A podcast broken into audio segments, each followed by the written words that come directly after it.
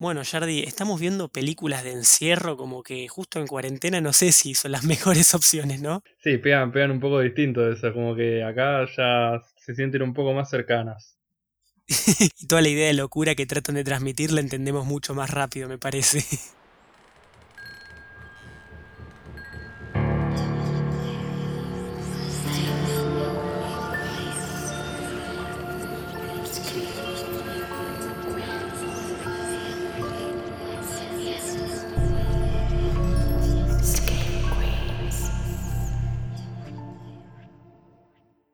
Buenas noches, Screamers, y bienvenidos a una nueva review. Hoy estamos su servidor, Rodrigo Gilhueto, y Jardi. ¿Cómo andas? ¿Todo bien, Jardi? Todo tranquilo, buenas noches, a pesar de que, de que nunca, nunca son noches, pero siempre buenas noches. Siempre asumimos que lo escuchan de noche, por más que grabemos a las 7 de la mañana.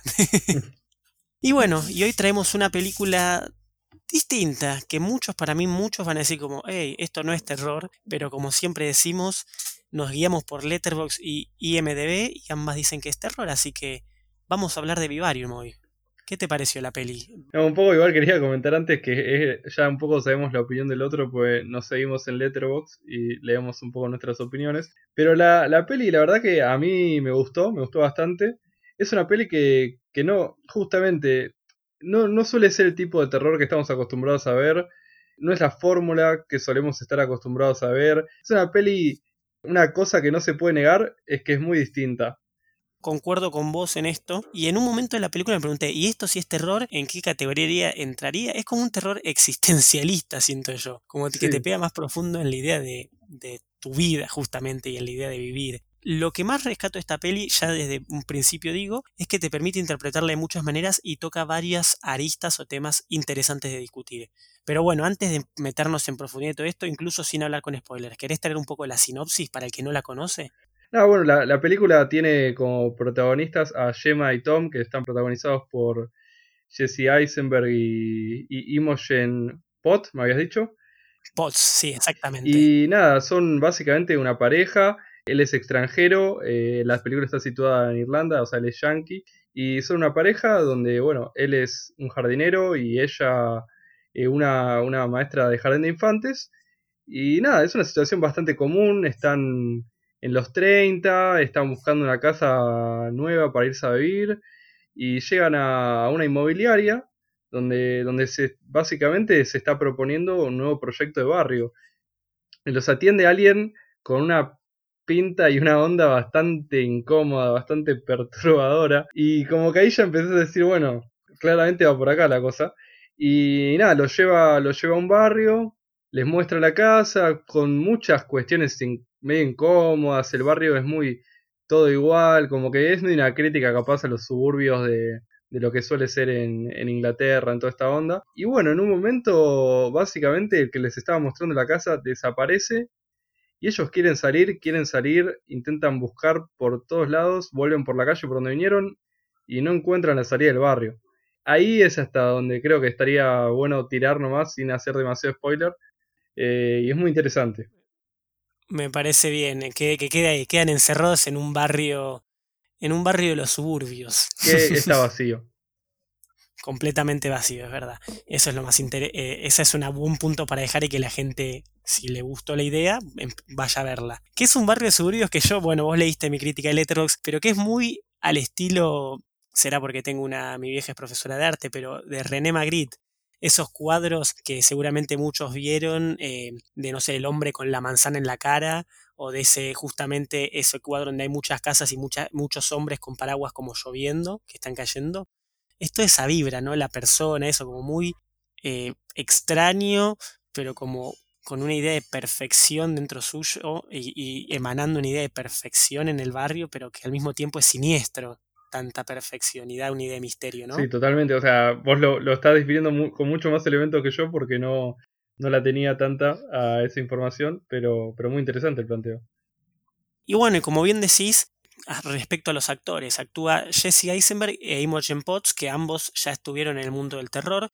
Jesse Eisenberg hizo, ya lo deben conocer, como Mark Zuckerberg en la red social, que es un peliculón, pero también actúan las dos de Zombieland, que ya incluso hicimos una review de la segunda parte, ya estuvo también en el mundo terror, y por el otro lado, Imogen Potts Actúa en Green Room en 28 semanas después, o sea, ambos ya tienen experiencia como en el género. A ver, es una peli tranquila y como dijimos distinta a otras típicas de terror, pero se nota que se pueden desenvolver tranquilamente bien en un momento de tensión, incomodidad y, todo esto que venimos describiendo. Bueno, igual Jesse Eisenberg parece, que, creo que lo hablábamos un poco antes, eh, pero como que parece que, que, es un actor que actúa medio siempre del mismo, ¿no? Por favor. Como que siento que Jesse Eisenberg es así, es como un chabón que se siente incómodo en la vida, tipo. igual viene bien acá, viene bien acá, pero igual es medio como repetitivo tal vez sus roles. Sí, si lo empezás a ver es como que siempre tiene un papel, un rol eh, típico y que no sale de eso. Y si vos ves entrevistas o eso por fuera de las películas, es igual. Entonces es como, ¿está actuando o hace del mismo? Y siempre hace lo mismo. Todavía no lo vi. Y si nos quieren recomendar una película donde realmente salga de su casillero y haga algo completamente distinto, por favor. Porque hasta ahora siempre lo vi de la misma manera de esto, de una persona incómoda que no sabe relacionarse bien con los demás o que demuestra incomodidad frente a los demás. Y el director, eh, que no lo mencionamos mucho, pero como vos bien decís que al ser en Irlanda también es un irlandés que se llama Lorcan Finnegan, que no tiene muchos créditos. Literalmente es la segunda película que hace. Antes hizo una peli que se llama Without Name, eh, que también es medio de un terror dramático. Y nada más, todo lo, previo que hizo fueron cortos y eso. Así que también es una, un irlandés metido un poquito en el terror, pero con un estilo diferente por sí. Eh, claramente está, están surgiendo una nueva corriente del terror bastante distinta, con, nuevos directores. Es, bastante interesante. La película en sí, ¿te gustó? Contame un poco más, que sin entrar en spoilers, ¿qué te llamó la atención? ¿Qué querés destacar? O sea, primero que nada, la, justamente todo esto que vos decías de, este aire de, de, perfección que se daba, las nubes eran perfectas, eran todas iguales, todo tenía como una forma demasiado bien construida y todo, todo termina hablando un poco de, lo que son los mandatos sociales, ¿no? Como de, bueno, ya tienen 30, tienen que empezar a, no sé, a sentar cabeza, un poco de todo, toda esa movida, ¿no? Sí, a definir su futuro, ¿viste? Como ya está, basta de boludear, empecemos a hacer las cosas serias, como esa idea o esas expectativas que se le dan a la gente, a esa generación. Sí, justamente, y, este, y esta este teórico mandato aparece representado como un suburbio donde que no, no habría un espacio ni un lugar admisible para cualquier tipo de error o, defecto, lo cual ya, ya de por sí te, va generando mucha, mucha incomodidad como, como va transcurriendo. A mí, a mí lo, que, lo que más me gustó de la peli fue eso, como que me incomodó y si bien trató y, y remarcó cuestiones de mandatos sociales, la trama y todo lo todo cómo se termina desarrollando no necesariamente me hace todo el tiempo como, no sé, como en el hoyo, de todo el tiempo el mensaje, el mensaje. Eh, como que acá siento que capaz, eh, a pesar de que hubo mensajes, lo lindo es cuando se disimula y hay como un velo de trama linda, también interesante, que te hace pensar. Y hay otro tipo de misterios aparte de todo esto. Y eso es lo, lo que rescato, que, que dice cosas, pero también te muestra una trama copada para, para, seguir, para seguir viéndola y, no quedarte pesado como que te están tocando el dedo en el mandato todo el tiempo. Claro, básicamente no te cachetean con el mandato, te lo, te lo mezclan con un poquito de trama, que es lo necesario. Totalmente. Es una propuesta muy interesante de por sí, eh, para aquel que ve el tráiler, que el tráiler no revela mucho, afortunadamente hoy en día.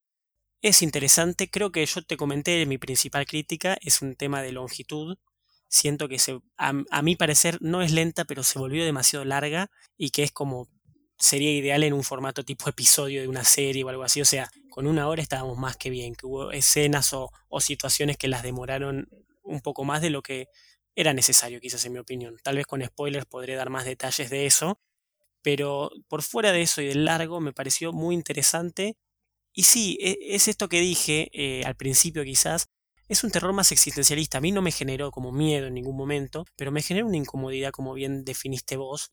Y eso, y esa sensación de que esto no está bien, no puedo definir totalmente, o sea, qué es lo que no está bien, pero hay algo que a mí no, no me gusta y me incomoda y, y bueno, es lo que va avanzando la trama, justamente, con todos los misterios que vos mencionaste. Y por último, bueno, por último de mi parte, una cosa que yo quería agregar así de opinión, que igual es, es un, sea, no es un spoiler, pero después lo voy a profundizar en los spoilers, es, todo esto de que, bueno, está en Irlanda situado y bueno, a partir de, lo, que, de lo que representa este país en, ciertos movimientos, eh, creo que después lo, lo que la película hace que se pueda leer la película desde otro lugar. Que no sé, capaz si la había descontextualizada no se me cruzaba eso, pero vi que era producciones irlandesas, todo y no sé qué, y me quedé pensando. Claro, vos decís que al ser tanto la producción como el director irlandés hay cierta mirada o, pensamientos que, que, claramente influencian eh, lo que se desarrolló la trama, ¿no? En ese sentido. Sí, Sí, como que hay una mirada social que, que, bueno, o sea, hay una postura ahí respecto a esto y se transmite. Absolutamente. Y antes de cerrar y eso, quisiera... Claramente es una peli de bajo presupuesto, hay, mucho como diseño de pantalla verde, viste, en el fondo, que te das cuenta como, bueno, no son los mejores efectos, pero es sencilla, al ser una peli sencilla y como simple, está bien hecha. Y como critiqué a Jesse Eisenberg, que le pego en un palo porque siempre actúa lo mismo, para mí Imogen Pods está bien, es una buena actriz, ya la he visto en, otros, en otras películas, pero acá como que claramente es la que lleva la trama. Porque si hablamos, no sé, desde Jesse Eisenberg, que siempre hace el mismo papel y en esta película no tiene tal vez tanta relevancia ese papel, por más que algunas escenas sean correctas, o el del inmobiliario, el agente inmobiliario, que de por sí es creepy, pero no es simplemente un cameo, es Imogen Potts la que se carga la película al hombro y, y tiene que llevarla con una actuación decente. Sí, igual tengo que agregar también, sin, sin especificar demasiado, que el tercer actor eh, que, aparece creo que también tiene, tiene mucho crédito. Ok, ok, vos le das crédito a él, ya lo definiremos, pero entonces me parece que, estamos para hablar más con spoilers. Sí, sí, me parece que podríamos ir sonando. Sí, porque veo que te está costando como explicar las cosas sin entrar en spoiler, entonces vamos a hacer sonar la alarma ahora. Aquel que no la vio puede poner pausa y darle una oportunidad porque hay mucho para discutir, pero es con spoilers. Así que a partir de ahora terminará de sonar la alarma y si seguís escuchando es por decisión propia. Jardi, ya sé de qué referís, por favor profundiza ahora. No, que, decía que, bueno, eh, todo lo que... A ver, el chico, el niño que se les es impuesto, eh, que medio que, bueno, un alienígena, todas esas cosas, eh, la verdad que es un, es un nene que, que incomoda mucho porque, mm, o sea, toda, toda su actuación, como, a ver, Tal vez es su apariencia únicamente, ¿entendés? Pero, pero las cosas que tiene que hacer, lo que, lo que le hicieron al nene que haga y, lo que, y cómo lo termina haciendo, me parece que justamente es la fuente de, mayor incomodidad. Como que el está justamente retomando lo que venía diciendo, de, que bueno, es en Irlanda, y Irlanda es un referente en lo que respecta a lo que es eh, la legalización del aborto a, nivel internacional y occidental. Justamente que, que todo esto viene a hacer el planteo de, bueno, de los mandatos de, bueno, de los 30 senta cabeza y tener un hijo, y la cuestión de, cómo frente a una maternidad y también en este caso la, paternidad, en el caso de Jesse Eisenberg, que no es deseada, que se les es impuesta, terminan reaccionando de una manera justamente donde acá ya en un lugar ficcional el nene termina pareciendo un alienígena es una, figura externa a ellos que no reconocen como algo que, sea propio, pero que al mismo tiempo, de alguna manera, es un nene que, está demandándole cosas, repitiendo e imitándolos, porque es su manera, entre comillas, de un aprendizaje que en la película es muy perturbador, pero que es un aprendizaje y es como, es medio como que justamente te muestran desde un lugar medio terrorífico, dramático, el hecho de sentirte totalmente eh, ajeno a, tu propia prole. Me pareció, la verdad, que muy interesante. Sí, incluso dicen explícitamente, no le digas él, decirle eso, como que ni siquiera tiene humanidad, es una criatura de por sí. Y, es interesante porque es, eh, habla mucho de eso. Yo siento que abarca dos críticas o dos aspectos principales, que ya lo estuvimos debatiendo incluso antes de empezar con la review, pero es tanto la maternidad por un lado, como bien describís vos, y por otro la idea como de, la vida perfecta, que incluso están relacionados de por sí. La maternidad lo vemos con el hijo impuesto a, los padres y, como bien decís, la maternidad barra paternidad será deseada o no será, porque si no, no lo crías como si fuera tu propio hijo o lo desconoces. Y por otro lado, la idea justamente de todo este barrio privado, porque no es que están obligados a criarlos en un departamento, están obligados a criarlos en una especie de barrio perfecto, en un country, por así decirlo, en Argentina, como le decían ahí en Irlanda, en los suburbios, con todas casas diseñadas iguales y todo eso. Y justamente están relacionados a la idea de que, bueno, a los 30 ya tenés que ir asentando tu vida, buscando justamente comprar un hogar, comprar, ni siquiera alquilar o eso, sino tener tu propio lugar. Y a veces incluso estaba relacionado, tal vez hace, hasta hace unos años atrás, eh, la idea de que la vida perfecta incluía ser padre o ser madre. Entonces como que estás siguiendo tal vez incluso la idea bien incluso las casas tenían ese diseño, tal vez de mediados del siglo XX, viste, de 1950, de la familia norteamericana tipo la familia nuclear, tener un hijo, tener una casita y vivir felices por siempre, que hoy en día ya claramente la sociedad cambió y no presenta estas mismas ideales eh, o objetivos de vida. Y, entonces le pega a ambos de la misma manera, juntos en esta película. Todo tan perfecto, tan la idea perfecta que al mismo tiempo no está bien, es incorrecto, no se siente, incluso no sé, la comida, no se sentía, no sentían el viento, no está bien porque no era el objetivo que ellos pretendían. Y también agregando un poco sobre, sobre el hijo todavía, que, o sea, comparto, comparto todo lo que decís, eh, y agregando sobre, sobre lo, que, lo que es eso, la cuestión del hijo también es no solo todo esto, sino de cómo, de alguna manera, a pesar de que su cuerpo va creciendo también, o sea, crece y está como totalmente desfasado, es como que se sigue comportando en el modo más primitivo y primario que, que son las conductas de un bebé, o sea, llora eh, como reclamo, grita, el lenguaje es bastante primitivo, cómo lo maneja, porque justamente, bueno, los tiempos acá son bastante distintos. Y hablando justamente de tema de tiempos, también es interesante cómo, cómo van mostrando los tiempos de, de desarrollo familiares medio justamente en una apresurada película que, que si bien justamente es larga, pero que al mismo tiempo te va mostrando como che, bueno, van como mostrando distintas etapas que pueden ser o no necesarias, pero que hacen capaz una construcción de lo que, de lo que es, eh, no sé, eh, los tiempos del Edipo en la familia y todo eso, cómo, cómo van reaccionando los padres. Ah, sí, vos, vos me mencionaste lo del Edipo y es verdad, y principalmente cuando él eh, en la etapa media, tipo cuando no es un bebé ni es un adulto, sino en el medio, cuando es un chico, que hablaba de cómo justamente la madre lo protegía y, y, y el nene desarrollaba cierto afecto más por la madre y el padre lo rechazaba completamente y yo ahí decía, uh, Jardy me dijo lo del Edipo. Sí, es como que, que, se da la rivalidad y el padre medio como que bueno, entonces se va y se hace la suya y, se queda con, con este proyecto rarísimo de hacer un pozo que no tiene ni sentido, medio que craqueó la cabeza, eh, como que está medio desmoralizado y empezó a flashear esa, como que, lo usaba medio como un escape porque medio que perdió contra el hijo un poco en, en, al menos una etapa. Bueno, claro, como te muestran las etapas del hijo del crecimiento, te muestran las etapas de pareja y como justamente la pelea, la separación en cierta manera, y bueno, después la re reconciliación entre ambos para el final. Pero sí, si yo le tengo que pegar algo a esta película que lo que no me gustó es casi todo lo relacionado, perdón, pero con Jesse Eisenberg y su trama, porque su arco está lleno como de, de, apresuras, de apresuraciones que a mí no me, no me terminaron de llenar y me generaron más dudas que otras cosas. No sé, por ejemplo, rápidamente hablando.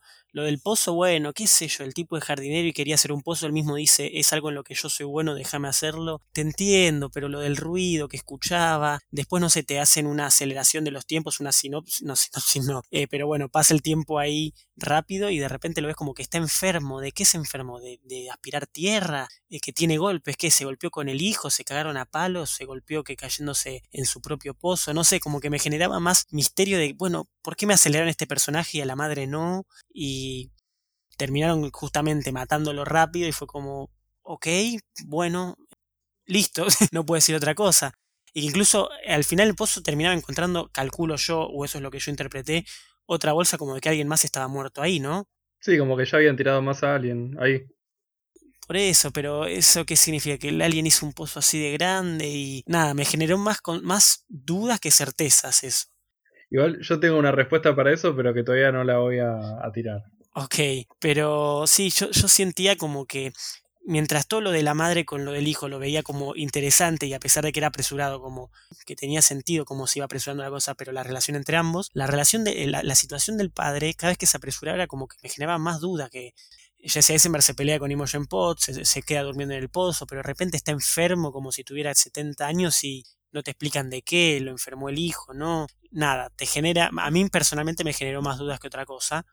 Y bueno, ya después de todo esto se puede incluso llegar al final, hablar de, de la, sí, de igual, toda la situación final, ¿no? Sí, sí, bancame, o sea, una cosa nomás que quería aclarar en el medio era, o sea, de retomando sí que también, eh, igual también como que podemos ver ciertas situaciones donde justamente el nene lo, lo empuja a Jesse Eisenberg cuando estaban bailando, como que capaz había una violencia pasiva. O sea, no, no se termina obviamente comprobando.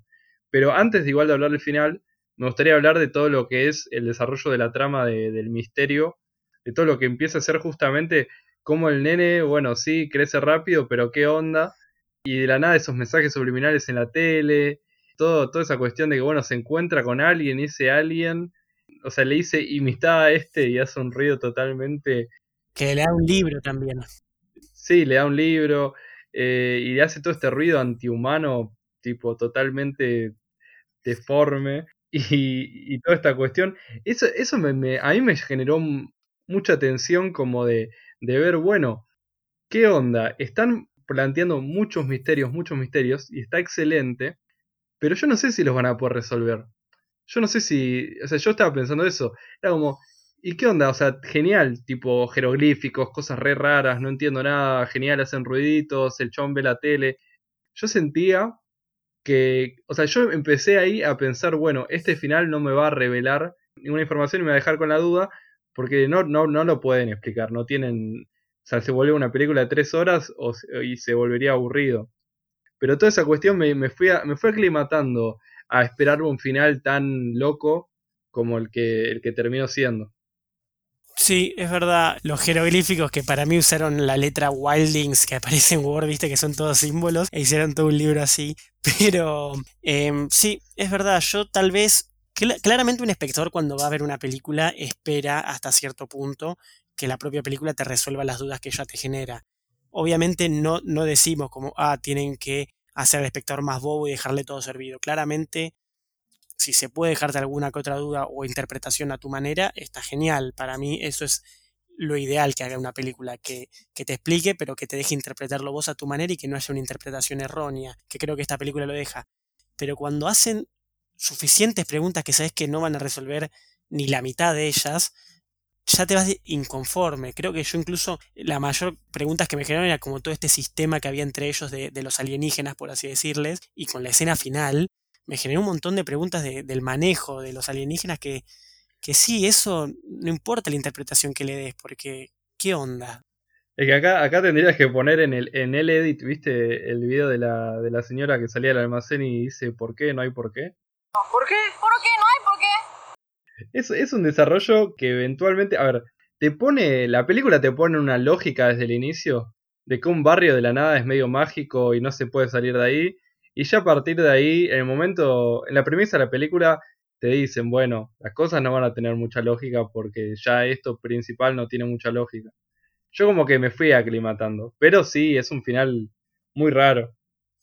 Era como algo fuera del espacio y del tiempo, viste que incluso, ya está, voy a entrar en la escena final, lo siento, pero cuando ella se mete debajo de la Tierra, que está pasando como en distintas, qué sé yo, eh, universos paralelos parece, o se llama superposición cuántica. Es como un principio de la mecánica cuántica, tiene que ver con la cuestión del gato de Schrödinger. Me puse a leer sobre eso después de la película, me reflejó.